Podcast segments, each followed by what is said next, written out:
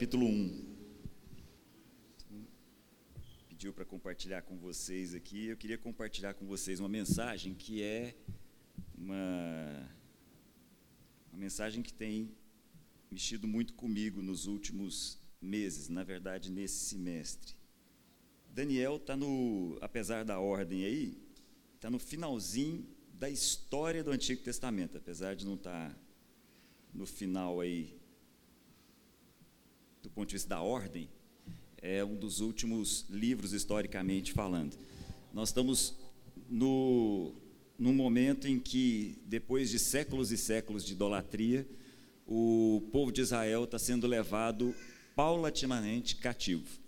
Primeiro, as dez tribos do norte são levadas cativo pelo, pelo reino da Síria, e agora, nesse momento, o reino da Babilônia, com essa figura enigmática aí, que é Nabucodonosor, começa a levar também processualmente o povo de Judá, o reino do sul, para a Babilônia. E é isso que começa a acontecer aí. Então acompanha comigo, por favor, queria comentar alguns detalhes aqui até chegar no ponto que nos interessa. No terceiro ano do reinado de Jeoaquim, rei de Judá, Nabucodonosor, rei da Babilônia, veio a Jerusalém e a sitiou e o Senhor, interessante perceber isso, e o Senhor entregou Joaquim, rei de Judá, nas suas mãos, e também alguns dos utensílios do templo de Deus. Ele levou os utensílios para o templo do seu Deus na terra de Sinear, e os colocou na casa do tesouro do seu Deus. Então, olha só o que está acontecendo. O reino babilônio, representado aqui por Nabucodonosor, ganha muita força, cerca a capital do Reino do Sul, que é Jerusalém, sitia Jerusalém e começa a retirar de lá, em especial, utensílios do templo. Isso para nós não faz muito sentido, não tem muito significado, mas para aquela cultura isso significa o seguinte: o meu Deus é mais forte do que o seu. Inclusive eu posso entrar no seu templo e tirar as coisas que estão aí e levar para o templo do meu Deus, que é quem manda. Porque dentro desse universo aqui, falando desse momento na cultura oriental, se há uma coisa que nenhum dos seres humanos que estão vivos nesse momento tem dúvida, é de que todos somos o fruto de uma outra guerra que atua num outro plano entre os deuses. E aí você tem o seu Deus, o seu Deus for mais forte do que o meu, bom para você. Não é o caso aqui, segundo a leitura. A leitura das pessoas que estão aqui é o Deus Marduk é mais forte do que o Deus Yahvé. Então o Deus dos babilônios é mais forte do que o Deus dos judeus. Tanto assim que eu posso ir lá pegar os utensílios no templo de Salomão e levar para o templo de Marduk, para deixar bem claro, é o meu Deus que manda. Estão entendendo o contexto? Vamos continuar, versículo 3. Depois, o rei, rei Nabucodonosor, ordenou a Aspenaz, o chefe dos oficiais da sua corte, que trouxesse alguns dos israelitas, da família real e da nobreza, jovens sem defeito físico, de boa aparência, cultos, inteligentes, que dominassem os vários campos do conhecimento e fossem capacitados para servir no palácio do rei. Ele devia ensinar-lhes a língua e a literatura dos babilônios. De sua própria mesa, o rei designou-lhes uma porção diária de comida, de vinho. Eles beberiam, eles receberiam um treinamento durante três anos e depois passariam a servir o rei. Entre esses estavam alguns que vieram de Judá: Daniel, Ananias, Misael e Azarias. O reino da, da Babilônia tem uma filosofia diferente dos reinos daquele momento. Os reinos até a Babilônia tinham muito interesse na terra e muito pouco interesse nas pessoas. Então a Síria, por exemplo, não se preocupou nem um pouco com as pessoas, ia lá, matava todo mundo e tomava conta da terra. A Babilônia é diferente. A Babilônia não tem interesse na terra, tem interesse nas pessoas. Então vai lá, pega as melhores pessoas e leva para o seu reino. É exatamente o que está começando a acontecer aqui. Isso acontece em algumas etapas, várias delas. Essa é só a primeira. Nessa primeira etapa, em que Nabucodonosor resolve pegar entre os nobres lá, os que são os melhores de Judá, estavam Daniel e três amigos, Ananias, Misael e Azarias. E eles são levados. E aí, é, versículo 17, a esses quatro jovens, Deus deu sabedoria e inteligência para conhecerem todos os aspectos da cultura e da ciência. E a Daniel, além disso, sabia interpretar todo tipo de visões e sonhos. Versículo 21, Daniel permaneceu ali até o primeiro ano do reinado de Ciro. E aí já entra no rei da Pérsia. Vai para o capítulo 2. E agora quero entrar no que de fato interessa para a gente. Capítulo 2.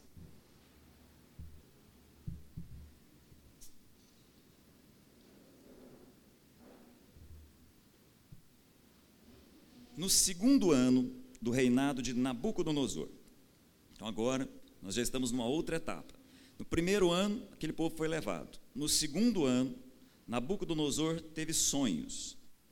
Sua mente ficou tão perturbada que ele não conseguia dormir. Olha só que coisa interessante. Ele teve um sonho, então ele estava dormindo. Mas o sonho foi tão perturbador que ele não conseguia dormir mais. Tal foi a intensidade desse sonho. Falando dessa cultura, nesse momento da, da história, uh, todas as pessoas nesse momento entendiam que os deuses se comunicavam com os homens através dos sonhos. Então, Nabucodonosor tem um sonho e ele entende que os deuses estão querendo falar com ele. Há uma mensagem aqui que ele não consegue compreender. Por isso, versículo 2: o rei convocou os magos, os encantadores, os feiticeiros e os astrólogos essas quatro categorias que estão aí, é, a, a, nossa tradução só tem essa para colocar: magos, encantadores, feiticeiros e astrólogos. Mas, na verdade, aqui está a elite intelectual do Oriente nesse momento. Nós não temos outras palavras para traduzir, talvez nós devêssemos traduzir por outras. Mas não entendam aqui pessoas necessariamente estão ligadas a ocultismo, magia negra. Não, aqui está a, a, a elite intelectual eles foram chamados para que dissessem o que ele havia sonhado. Quando eles vieram e se apresentaram ao rei, este lhes disse: Tive um sonho, um sonho que me perturba e quero saber o que significa. Então, olha só a cena. O rei, o imperador, aquele que mandava em absolutamente todo mundo, aquele que tinha o Deus que dominava a todos os outros deuses, chama a turma porque ele teve um sonho. E aqui acontece uma coisa interessante. Ele não tinha dúvida, como ninguém ali tinha, de que os deuses estavam se comunicando com ele e estavam entregando a ele uma mensagem.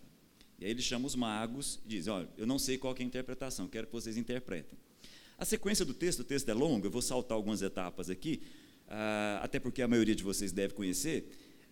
A sequência do texto é a seguinte: a turma diz para Nabucodonosor: conta para a gente o sonho e a gente vai interpretar. Ele falou: não, não vou fazer isso. Vocês que deem um jeito de saber o que, que eu sonhei. Porque se eu contar qual é o sonho, vocês vão interpretar.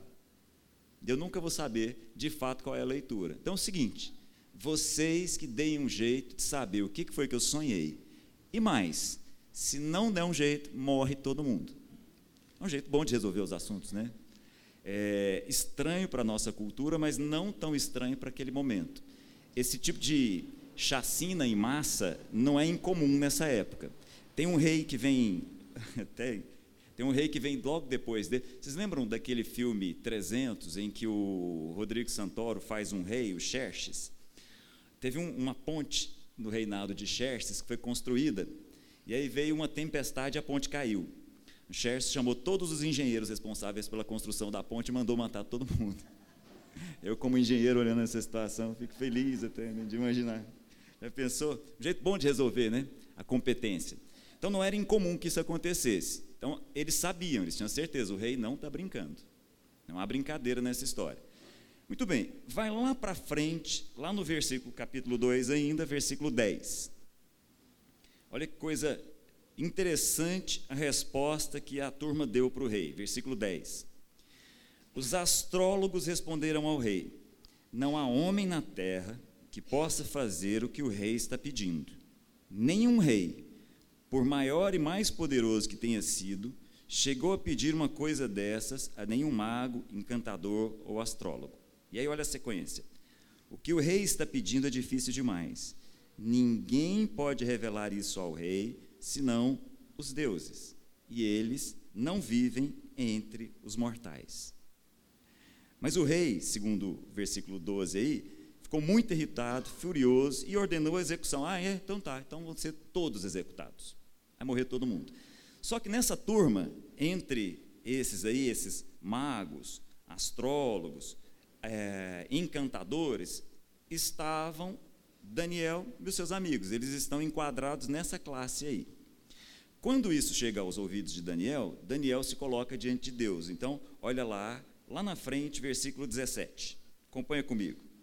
Daniel voltou para casa, contou o problema aos seus amigos Ananias, Misael e Azarias, e lhes pediu que rogassem ao Deus do céu que tivesse misericórdia acerca desse mistério, para que ele e seus amigos não fossem executados com os outros sábios da Babilônia. Então, o mistério foi revelado a Daniel de noite numa visão. Olha que coisa. Daniel e os amigos, exilados lá da Judéia, chegam lá, estão colocados junto desse grupo que vai morrer, porque não sabe não só interpretar, mas não sabe qual é o sonho. Então eles colocam diante de Deus para orar, e aí Daniel recebe de Deus à noite a revelação de qual é o sonho e qual é o significado. Muito bem. E aí, não é esse o nosso objetivo, mas eu não consigo não ler a oração de Daniel que vem aí. Louvado seja o nome de Deus para todo sempre. A sabedoria e o poder a ele pertencem. Ele muda as épocas e as estações. Destrona reis e os estabelece. Dá sabedoria aos sábios e conhecimento aos que sabem discernir. Revela as coisas profundas e ocultas. Conhece o que jaz nas trevas e a luz habita nele. Profundo, né? Mas não é esse o meu objetivo. Ah, muito bem, Daniel então recebe a interpretação, avisa lá o, o Arioque, o chefe da guarda de Nabucodonosor, e aí fala: Olha, eu sei qual é a interpretação. Muito bem, eu sei qual é o seu sonho e sei interpretá-lo. Dá uma olhadinha no versículo 26. O rei, rei Nabucodonosor, perguntou a Daniel, também chamado Beltesazar: Você é capaz de me contar o que vi no meu sonho e interpretá-lo?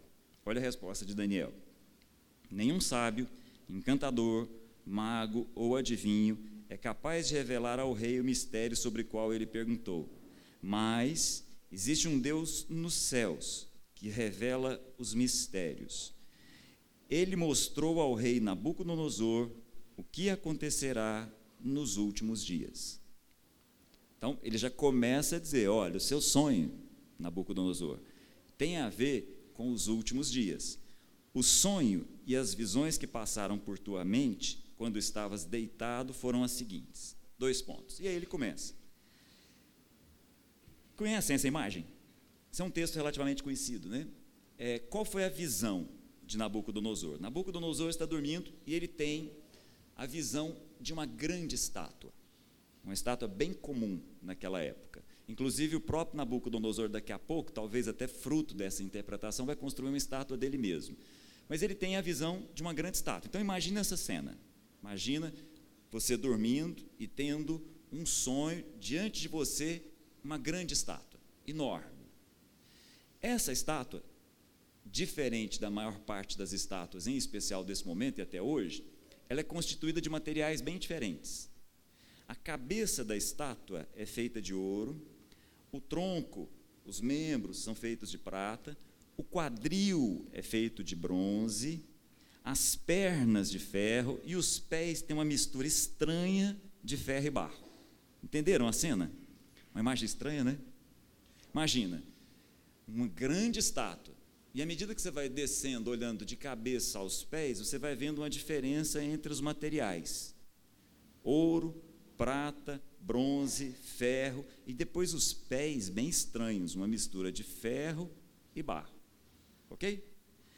Quando o rei ouve isso, ele fala: opa, o cara realmente, ele recebeu uma visão do meu sonho. Não contei para ninguém. Ele agora sabe. Bom, daí para frente o que Daniel falar é verdade, né? E aí, olha só, vai lá para o versículo 34. Isso é interessante. A visão que o rei tem não é só da estátua. O que mais chama a atenção do rei não é a estátua. Porque uma estátua é uma coisa comum. Uma estátua naqueles dias, bem comum. Vocês já ouviram falar da Ilha de Páscoa? Que tem uma série de estátuas, inclusive são as estátuas que fizeram toda aquela sociedade desaparecer, porque a construção das estátuas tomou conta de todos os recursos e a sociedade já não existe mais lá. Então, as estátuas, já viram aquelas cabeçonas enormes na Ilha de Páscoa? Enfim, todas as culturas antigas têm muitas estátuas. Não é a estátua aqui que incomoda Nabucodonosor e o sonho dele. É uma outra coisa. É que, de repente, uma pedra se solta sem o auxílio de mãos. Quer ver? Olha o versículo 34.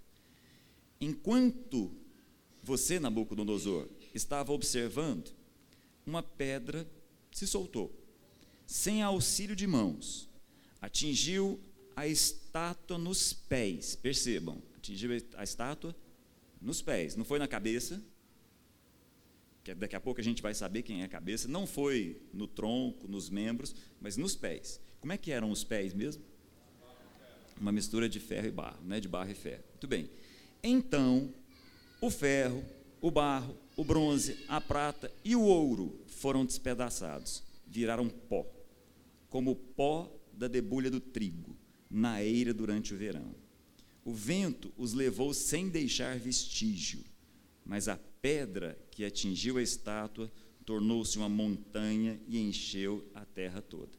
Entenderam a imagem? Difícil da gente montar essa imagem. Imaginar a estátua até que é fácil. Então imaginamos a estátua. De repente, uma pedra se solta. Ninguém sabe de onde. Não foi nenhuma mão humana que foi lá e encostou, lugar nenhum. O texto deixa bem claro: uma pedra se solta. Essa pedra desce e bate nos pés. Só que quando a pedra bate nos pés, o que acontece com a estátua, segundo a visão? Tudo vira pó. E esse pó é levado pelo vento. E a pedra? A pedra fica lá e vira uma montanha. É isso que não sai da cabeça de Nabucodonosor. É isso que ele não consegue entender e é isso que incomoda. Então, Daniel diz para ele qual é o sonho. Versículo 36. Foi esse sonho, e nós o interpretaremos para o rei. Agora vem a interpretação. E ainda bem que Daniel interpreta para a gente, porque é como algumas parábolas de Jesus. Se ele não explicasse, nós não íamos saber nunca. Tu, ó rei, és, o que está escrito aí na sua versão? Rei dos reis rei de reis. Porque debaixo do trono de Nabucodonosor haviam vários reis, inclusive até o rei de Judá, que está lá. Judá ainda não foi tomada nesse momento, então tem um rei lá, Zedequias, está lá. Debaixo de Nabucodonosor existem vários reis, até porque a manutenção desses reinados era muito boa do ponto de vista dos impostos. Então, o pessoal continuava trabalhando, continuavam com os reis lá, só que eram chamados de reis súditos. Quem era o rei? Nabucodonosor, rei de reis. Então, olha o que, que o texto diz. Você, Nabucodonosor, é rei de reis. O Deus dos céus, esse mesmo Deus que te deu esse sonho aí, esse Deus concedeu a você domínio, poder, força e glória. Nas tuas mãos ele pôs a humanidade, os animais selvagens e as aves do céu. Onde quer que vivam, ele fez de ti o governante deles todos.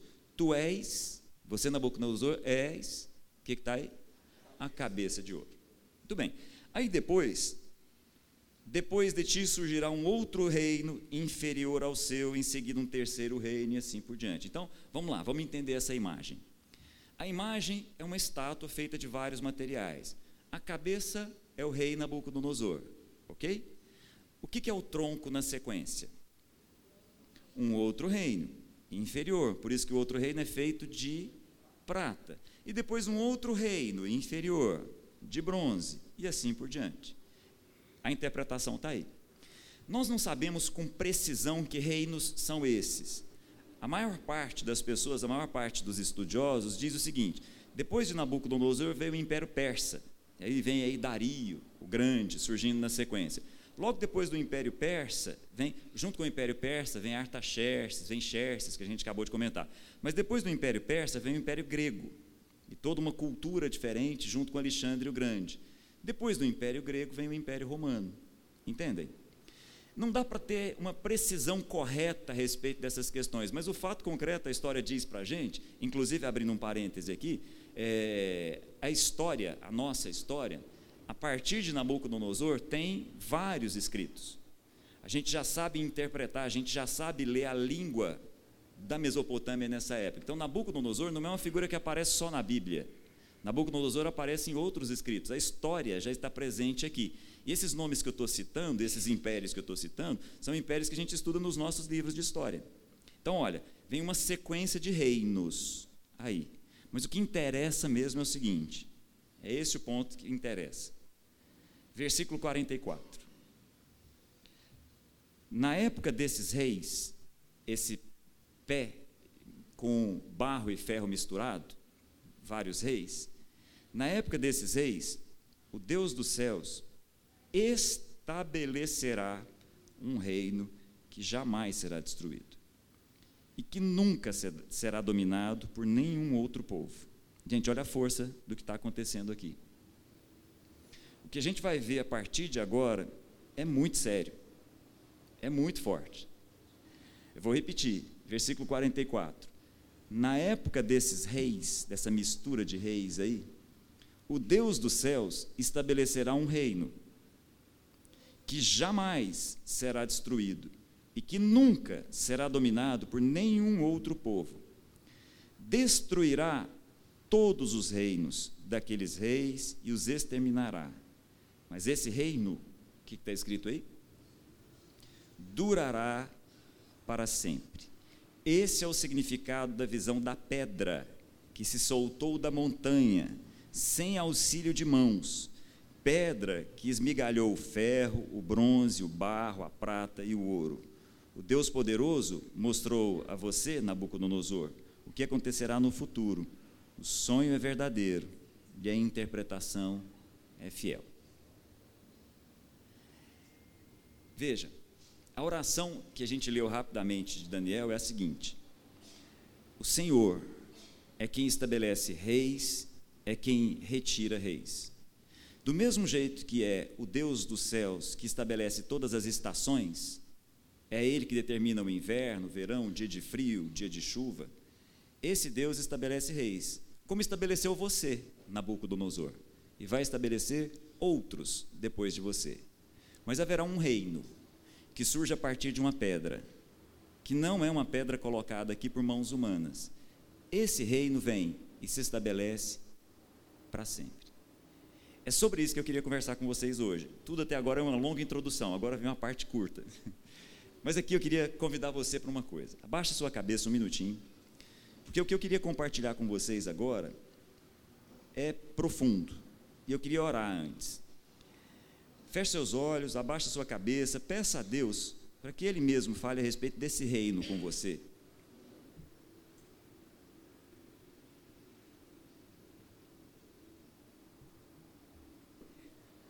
Deus amado, nosso Pai, que o Teu Espírito transforme letra em vida agora nas nossas vidas.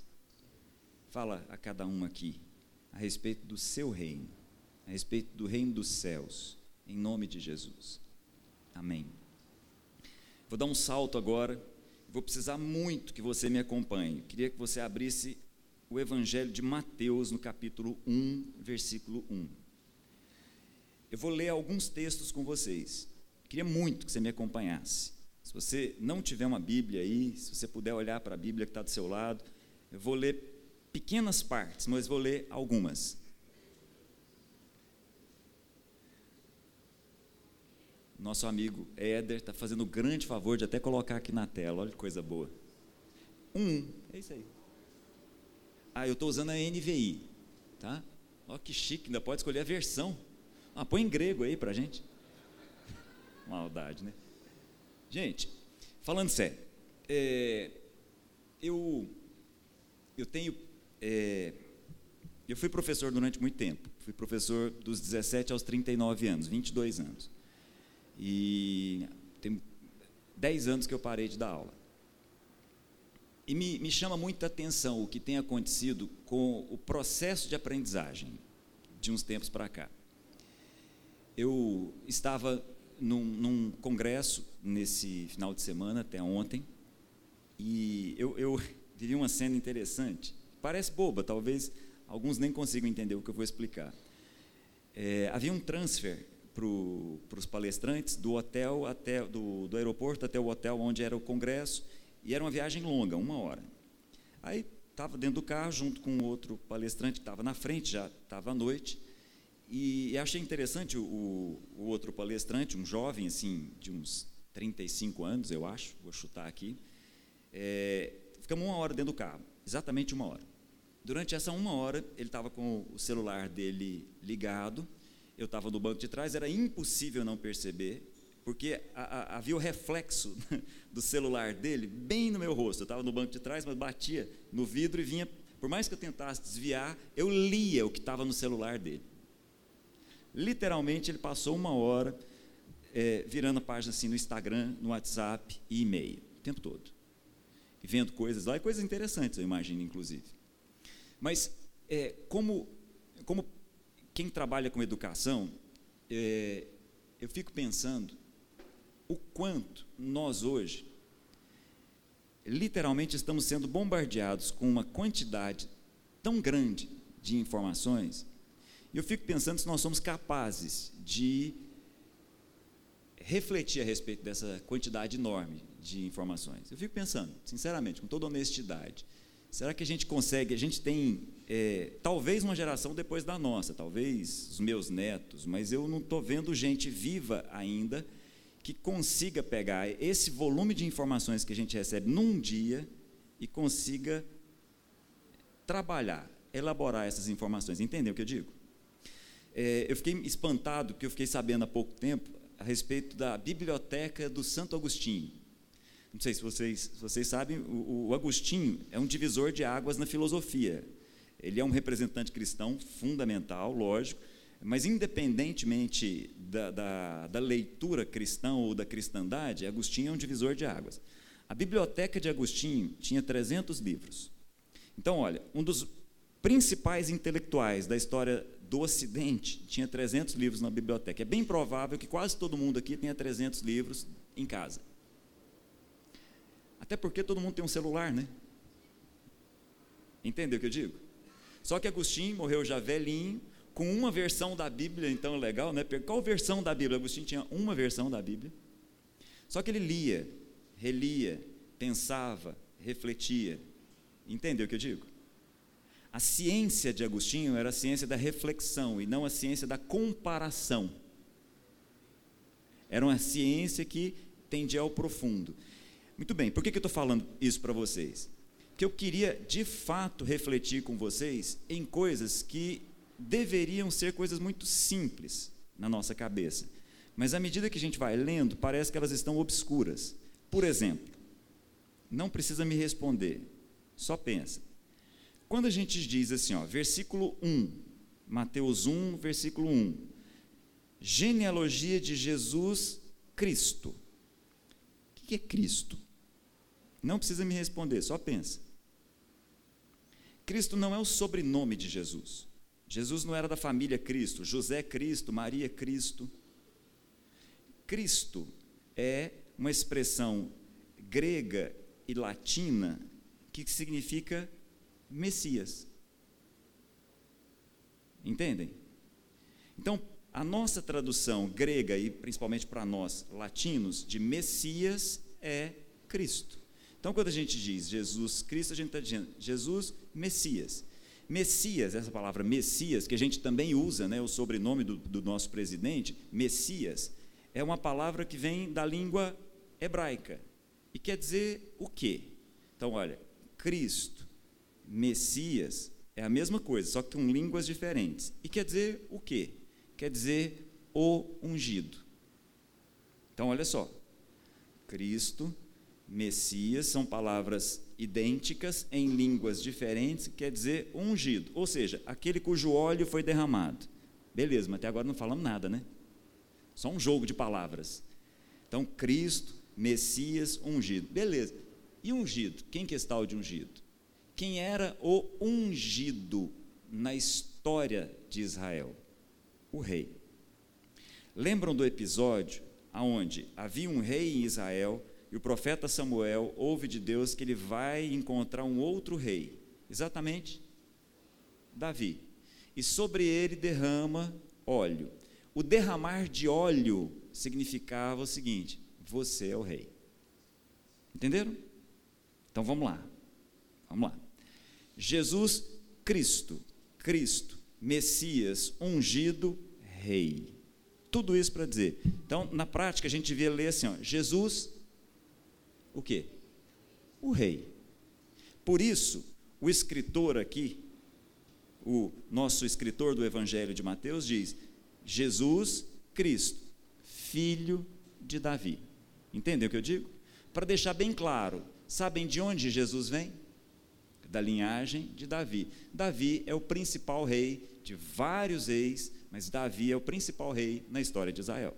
Entendem? E Jesus é da linhagem de Davi. Entendem o que eu digo? Vai para o capítulo 2, ainda de Mateus. Capítulo 2, versículo 1 até o versículo 3. Só Mateus registra essas coisas que eu vou ler com vocês. Embora Mateus, Marcos e Lucas sejam muito parecidos, eu vou ler textos que só Mateus registra. Então, olha só.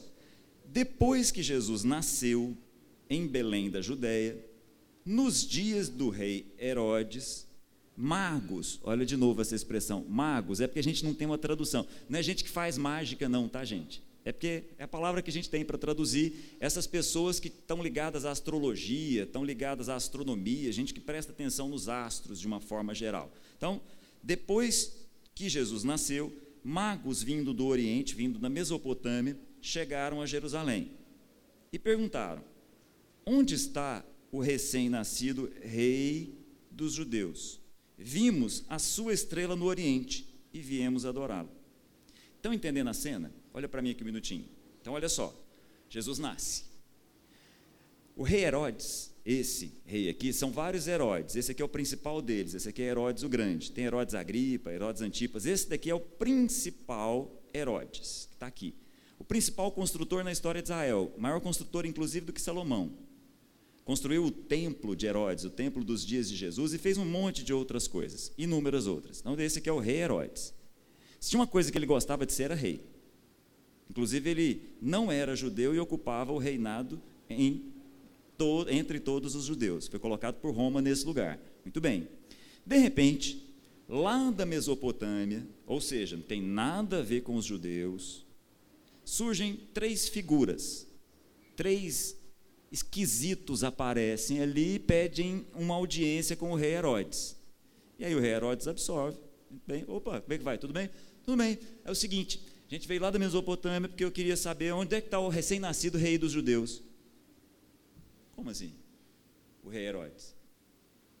Como assim o recém-nascido? Rei aqui sou eu. Entendem a cena? Sou eu o rei aqui. Não, mas é o seguinte: nós que fazemos leitura das estrelas, vimos a estrela dele e viemos acompanhando. E ele está aqui. E aí vem o versículo 3.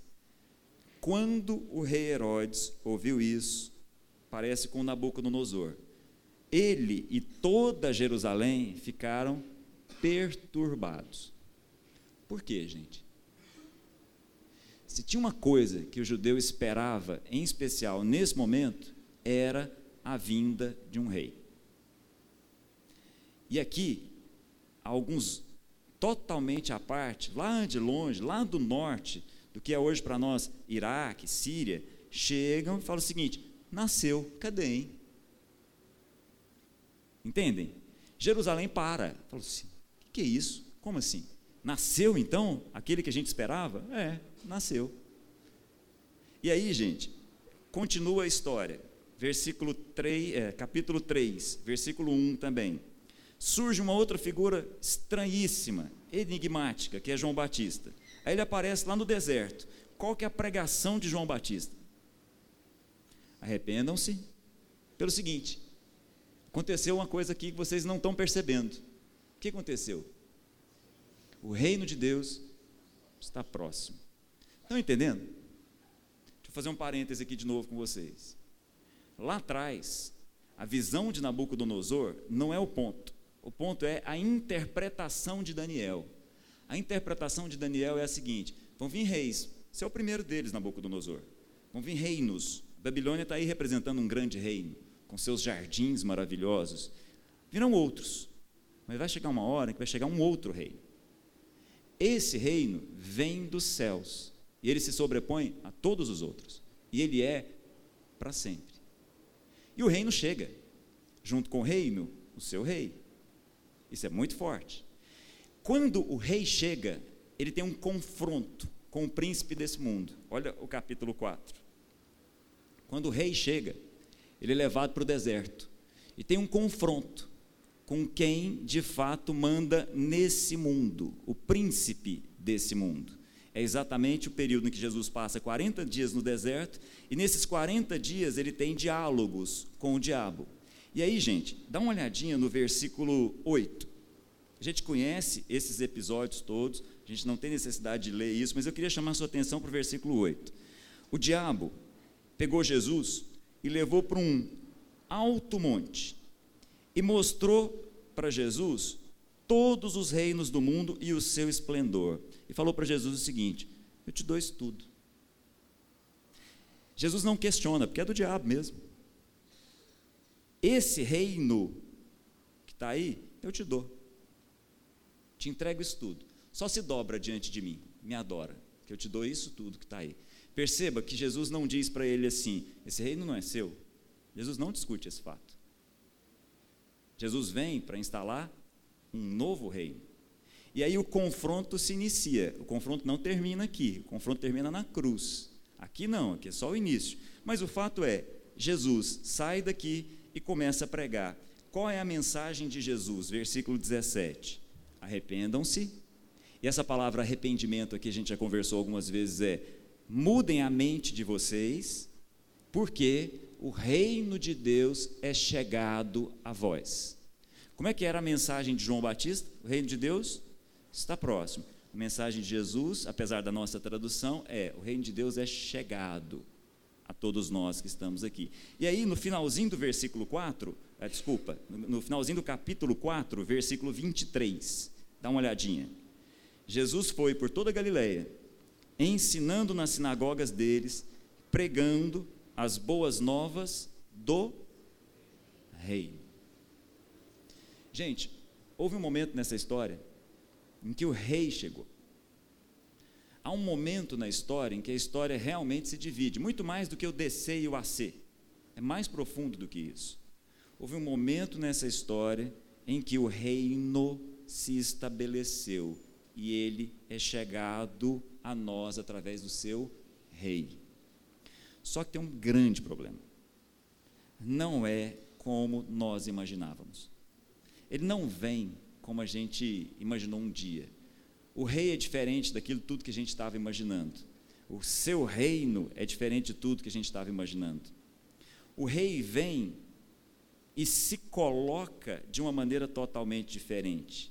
E o seu reino se estabelece num outro lugar. É sobre isso que eu queria conversar com vocês. A sequência aqui, se você olhar para o capítulo 5, capítulo 5 de Mateus até o capítulo 7, vem uma peça literária que Mateus chama, que nós costumamos chamar de Sermão do Monte. Mateus de capítulo 5 ao capítulo 7. Se você prestar atenção no capítulo 5, diz assim, ó, logo que ele começa: Bem-aventurados, felizes, os humildes ou os pobres de espírito, porque deles é o reino dos céus. E aí começa. É um discurso de três capítulos aonde a presença do reino é muito forte. É nesse discurso aqui que a gente aprende aquela oração: Seja feita a tua vontade. Lembram? Venha a nós o teu reino. É exatamente nesse contexto que está aqui. Quando a gente sai do capítulo 5, vai para os capítulos 8 e 9, a gente tem uma série de milagres de Jesus. Todos esses milagres estão nos dizendo alguma coisa, eles estão nos dizendo que o rei chegou. É difícil a gente perceber isso na nossa cultura, isso não passa tão fácil. Mas desde o primeiro milagre, o primeiro milagre de Jesus é a cura de um leproso. E quando Jesus cura esse leproso, Jesus diz assim: olha, é o seguinte, vai lá e conversa com os sacerdotes. Porque a cura do leproso, naquele contexto, era, nesse momento, a leitura do seguinte: opa, quem é que poderia curar um leproso? Só o Messias. E aí começa um diálogo entre Jesus e o Sinédrio. Eu sou o Messias. O que é Messias mesmo? O ungido. O que é ungido? O rei. Eu sou o rei que todos aguardavam. Só que eu sou diferente daquilo que vocês esperavam. Eu não vim para tirar vocês de Roma. Eu não vim libertar vocês de Roma. Porque o problema de vocês é mais profundo. O meu reino se estabelece numa outra dimensão, num outro lugar. E aí essa conversa do reino vem se estabelecendo, e aí eu queria te pedir para ir para o capítulo 13.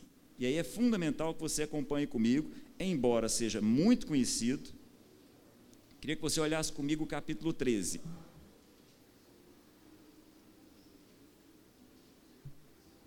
Capítulo 13 tem uma série de parábolas. Essas parábolas são chamadas de parábolas do reino. Porque todas elas vão começar quase que sempre assim. E o reino dos céus é semelhante a. Entendem o que eu digo? Tem uma aqui que é muito conhecida de todos nós. A parábola do semeador e dos solos. Lembram? Bem conhecida, né? Gente, pensa comigo. São quatro tipos de solos. Só que isso não, não é bem o nosso dia a dia. Não é, a nossa agricultura não é assim. Na nossa agricultura não é mais uma pessoa que enfia a mão em geral, né? enfia a mão num saco de semente e sai jogando, concordam? Bem diferente, né? Ainda mais nós aqui no, no centro em que nós estamos. A nossa agricultura é disso. E mais, a imagem é diferente. Então, antes da gente lembrar aqui da parábola, e em especial da interpretação de Jesus da parábola, tenta imaginar uma cena que não é bem a cena que a gente está acostumado. Por exemplo, nesses dias aqui do primeiro século, não haviam cercas o que separava uma propriedade da outra, ou que separava a propriedade de uma estrada, eram espinhos. Então era muito comum fazer uma cerca viva com espinhos naquela época.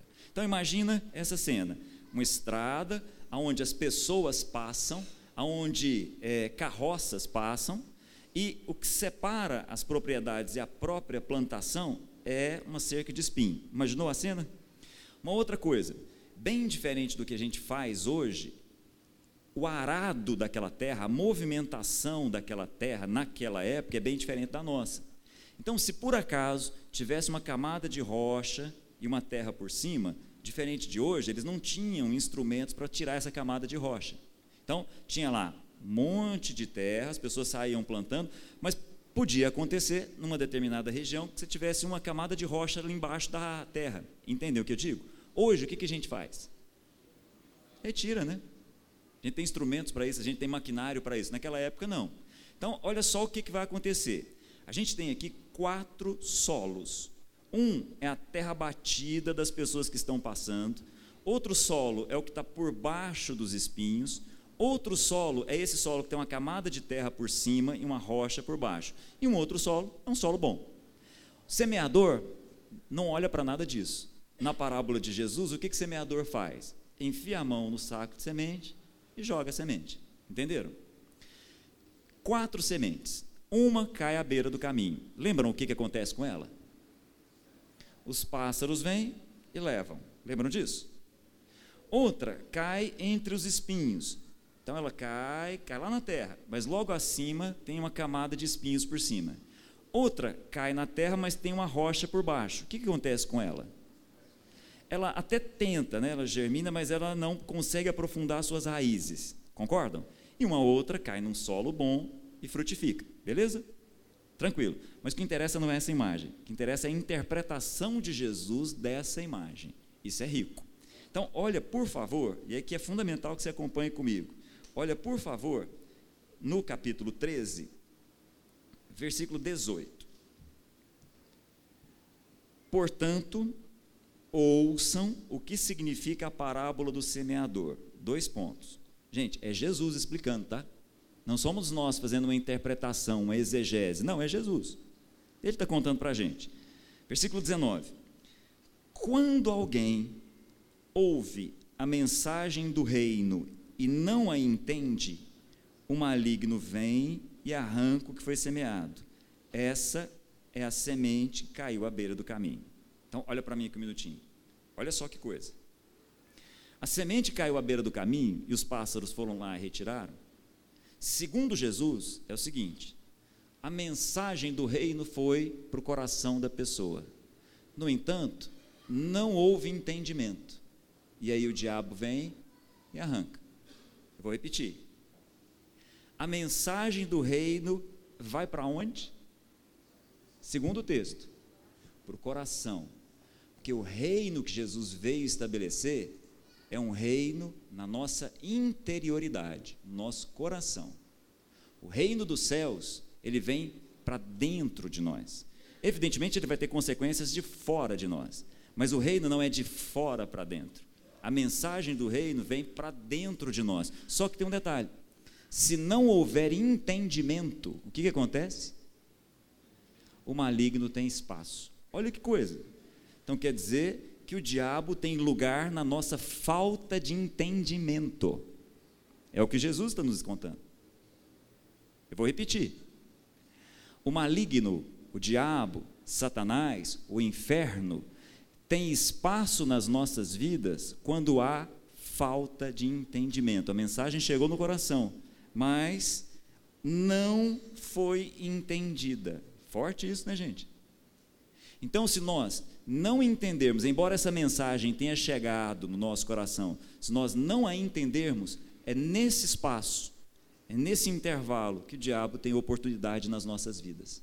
Percebe, ele não corrompe, ele tira na falta de entendimento. Mas vamos continuar. Aí vem o segundo.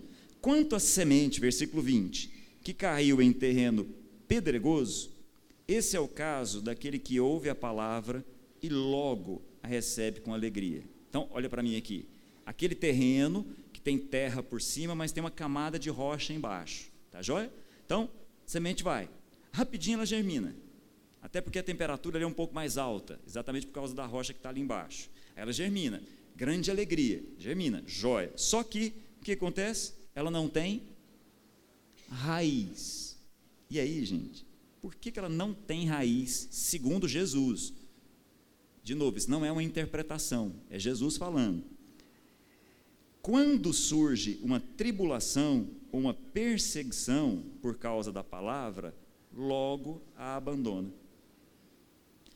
Quer dizer então, gente, que o que produz profundidade nas nossas vidas é o sofrimento, a perseguição, a tribulação. A tribulação produz em nós profundidade. Interessante, né? Então, se por acaso você está passando por um período complicado na sua vida, permita que esse período complicado na sua vida te torne uma pessoa mais profunda e não uma pessoa amarga. Eu vou repetir. A mensagem do reino chegou até você. E essa mensagem do reino é uma mensagem diferente de tudo que você já ouviu. Ela não bate com esse reino. A mensagem do reino é diferente da mensagem do príncipe dessa era. Então, é natural que haja um embate mental. Quando isso acontecer e isso te levar ao sofrimento, entenda, é porque as suas raízes estão se aprofundando e você está se tornando uma pessoa mais profunda. Se isso não acontecer, você vai ficar na superfície, vai ser uma pessoa amarga. Vou continuar. Interpretação de Jesus. Quanto a semente caiu no meio dos espinhos, esse é é o caso daquele, versículo 22, que ouve a palavra, mas a preocupação dessa vida e o engano das riquezas o sufocam, tornando-a infrutífera. Então, olha a cena. A semente caiu, mas em cima da semente haviam espinhos. À medida que a semente começou a crescer, os espinhos estão ali por cima, entenderam? Segundo o texto, o que acontece com essa árvore que começa a nascer aí? Ela é sufocada, ela é asfixiada. Muito bem, olha que coisa. O que sufoca a semente não é a tribulação. Vou repetir. O que está asfixiando a semente e impedindo que ela cresça não é a tribulação, não é a dificuldade. O que está fazendo com que a semente não cresça são as nossas ansiedades, a preocupação dessa vida, o brilho desse mundo, segundo o texto. Entenderam? Mas há uma terra que germina. E aí, gente, eu vou terminar. Que terra é essa que germina segundo Jesus? É o caso daquele que ouve a palavra e a entende. Isso é forte, né? Então há uma mudança. A mensagem chega aonde, gente? No coração.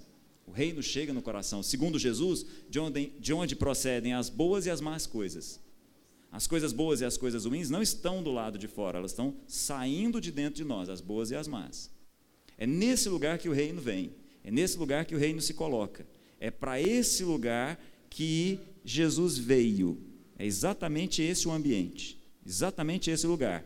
Só que nesse lugar nós temos que ter uma mudança de mente. A mensagem chega no coração, mas isso produz uma mudança no nosso entendimento. Só que, de novo, esse é o contexto de tudo. Eu estou fazendo uma leitura extremamente rápida. Convido vocês depois a lerem Mateus novamente com esse olhar, com esse prisma, com essa lente, buscando o reino de ponta a ponta. Só que nem os discípulos estão entendendo. Todos eles estão olhando, falando: bom, o rei chegou, o seu reino chegou. E aí, para a gente terminar, vai lá para o capítulo 18. Olha como é que fica bem claro que ninguém está entendendo. E aí Jesus vem com uma imagem muito forte para ver se nós aprendemos o que, que é isso. Capítulo 18, versículo 1. Naquele tempo, os discípulos chegaram a Jesus, os doze chegaram a Jesus e perguntaram: Quem é o maior no seu reino? Estão percebendo que essa pergunta não faz o menor sentido? Eles não estão entendendo. Daqui a pouquinho chega uma mãe com dois desses filhos e fala assim: Olha, eu queria fazer um pedido para o senhor. Coloca uma direita e outra esquerda na chegada do seu reino. Eles não estão entendendo. Aonde é o reino? Nos nossos corações. Esse reino nos nossos corações é um reino para sempre. É esse o reino que destrói todos os outros reinos que estão do lado de fora.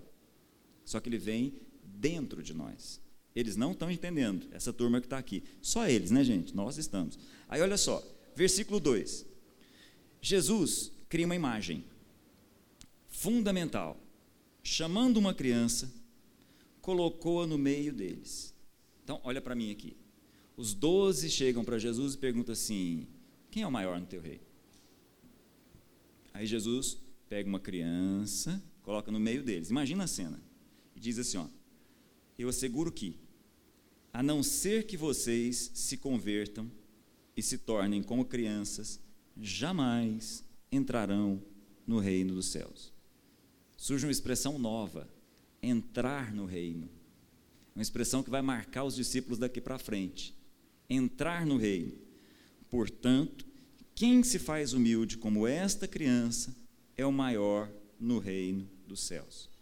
No capítulo que vem na sequência, depois vocês podem olhar, as crianças se aproximam de Jesus, os pais pedem para Jesus abençoar essas crianças e os discípulos começam a repreender, esses mesmos, começam a repreender as crianças. Jesus falou: opa, para, para, para.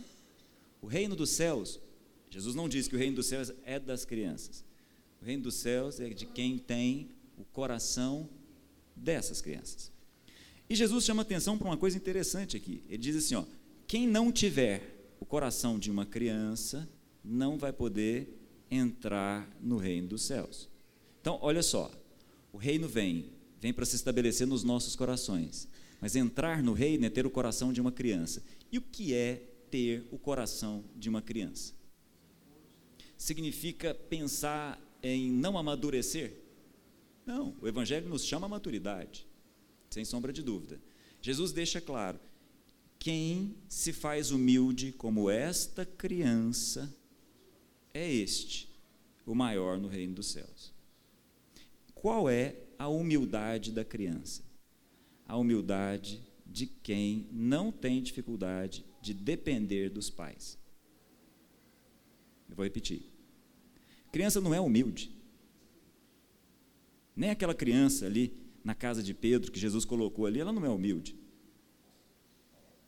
A expressão aqui de Jesus é no outro aspecto é que essa criança tem algo que os adultos foram perdendo. Essa criança tem algo que todos vocês precisam aprender para entrar no reino dos céus. Todos vocês precisam aprender a ser como essa criança.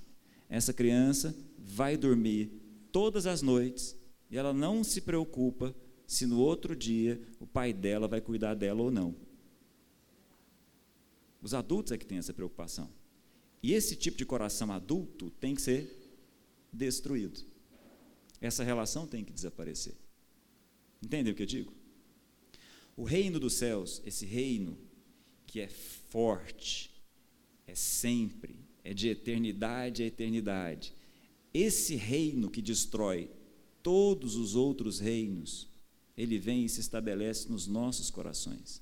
E ele vem e se estabelece nos nossos corações quando os nossos corações são corações de uma criança, que não tem dificuldade em depender dos seus pais. Aonde o pai manda ela ir, ela vai. Criança aqui no contexto judeu é ali na faixa de oito anos, no máximo, sete anos, essa é a criança. Ok? É esse o contexto. O entrar no reino é se colocar diante do Pai e dizer: Venha a nós o teu reino, seja feita a sua vontade. Afinal de contas, o Pai é nosso. Entendem? Eu vivi uma experiência é, recentemente, hum, eu compartilhei isso com alguns amigos próximos. Parece uma, uma experiência simples, extremamente simples. E é mesmo, uma experiência simples, mas uma das experiências mais espirituais que eu já vivi. Estava em casa, à noite, já tarde, orando, próximo do quarto da minha filha mais nova. Lá em casa a gente tem filho para toda idade. Tem de 20, tem de 13, tem de 5 também, pode escolher. Aí estava lá, próximo do quarto da minha filha de 5, novinha, e, eu estava orando, vivendo uma série de questões, vivendo uma série de, de dificuldades próprias de quem quer se aprofundar na vida. E orando, num determinado momento eu escutei ela é, acordando toda preocupada, assim, teve um pesadelo, sei lá, acordou assustada, assustada, bem assustada assim, tal. Aí eu já estava perto dela, simplesmente cheguei perto, abracei e falei: "Papai está aqui". Aí ela dormiu de novo, acabou. Foi o próprio Deus falando comigo. Papai está aqui, para mim. Não foi para ela não. Eu preciso ter esse coração, coração que ela tem, em compreender que o papai está aqui. Me abraça. E aí, eu preciso ter essa humildade. A humildade de uma criança. Que se coloca no braço do pai e fala assim: tá bom. Então é o seguinte: posso dormir. O pão de amanhã está garantido. A saúde que eu tiver ter amanhã está garantida. Amém? Amém? Essa é a mensagem do reino do reino que é de eternidade a eternidade. É essa mensagem que transforma os seres humanos. É essa mensagem que transforma o mundo, não é outra. É essa mensagem que destrói reis. Se a gente tivesse tempo para continuar a história de Daniel, nós iríamos perceber isso. É essa a mensagem que muda absolutamente tudo. Vamos orar?